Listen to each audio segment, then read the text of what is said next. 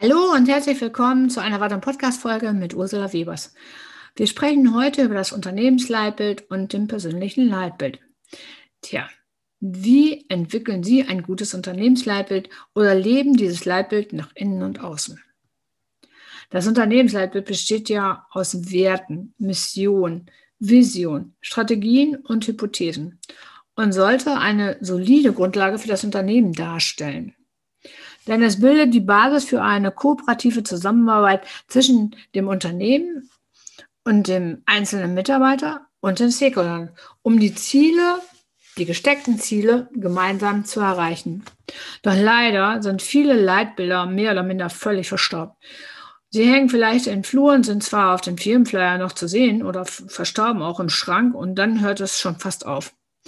Doch wie wichtig gerade heutzutage ein Unternehmensleitbild ist, möchte ich kurz in meiner Story erzählen, die ich selbst in, einer Zeit, in einem Zeitarbeitsunternehmen erlebt habe und darüber wiederkehrend in einigen Unter Kundenunternehmen ja, identisch waren.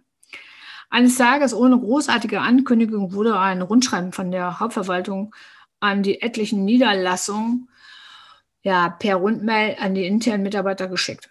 Darin stand, dass ab sofort ein Leitbild im Unternehmen ja, gelebt wird und die Mitarbeiter dafür Sorge tragen, dass es nach innen wie außen zu vertreten sei. Das ist ja schon mal fast nicht möglich. Ne?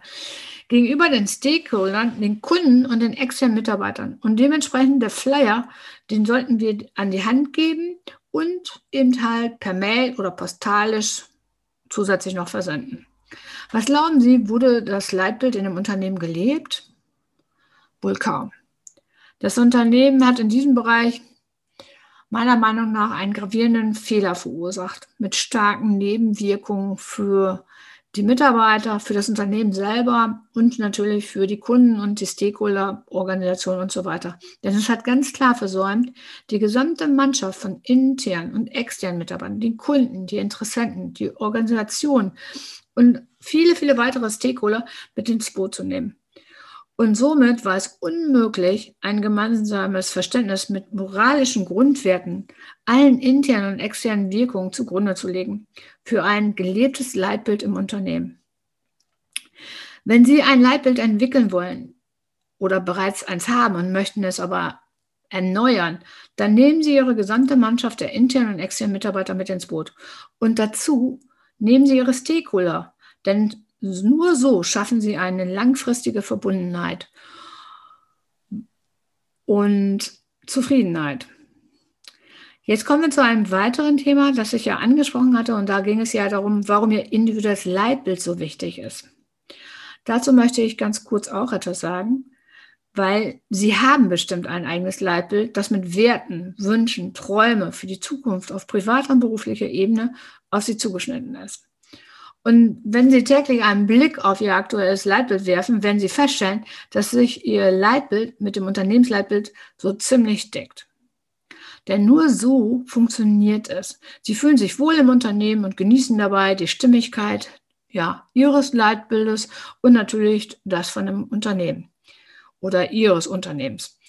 Sollte es jedoch nicht der Fall sein, dass sich Ihr eigenes Leitbild mit dem Unternehmensleitbild nicht konform geht, also dass es nicht stimmig ist, dann sind es die ersten Anzeichen der Unzufriedenheit.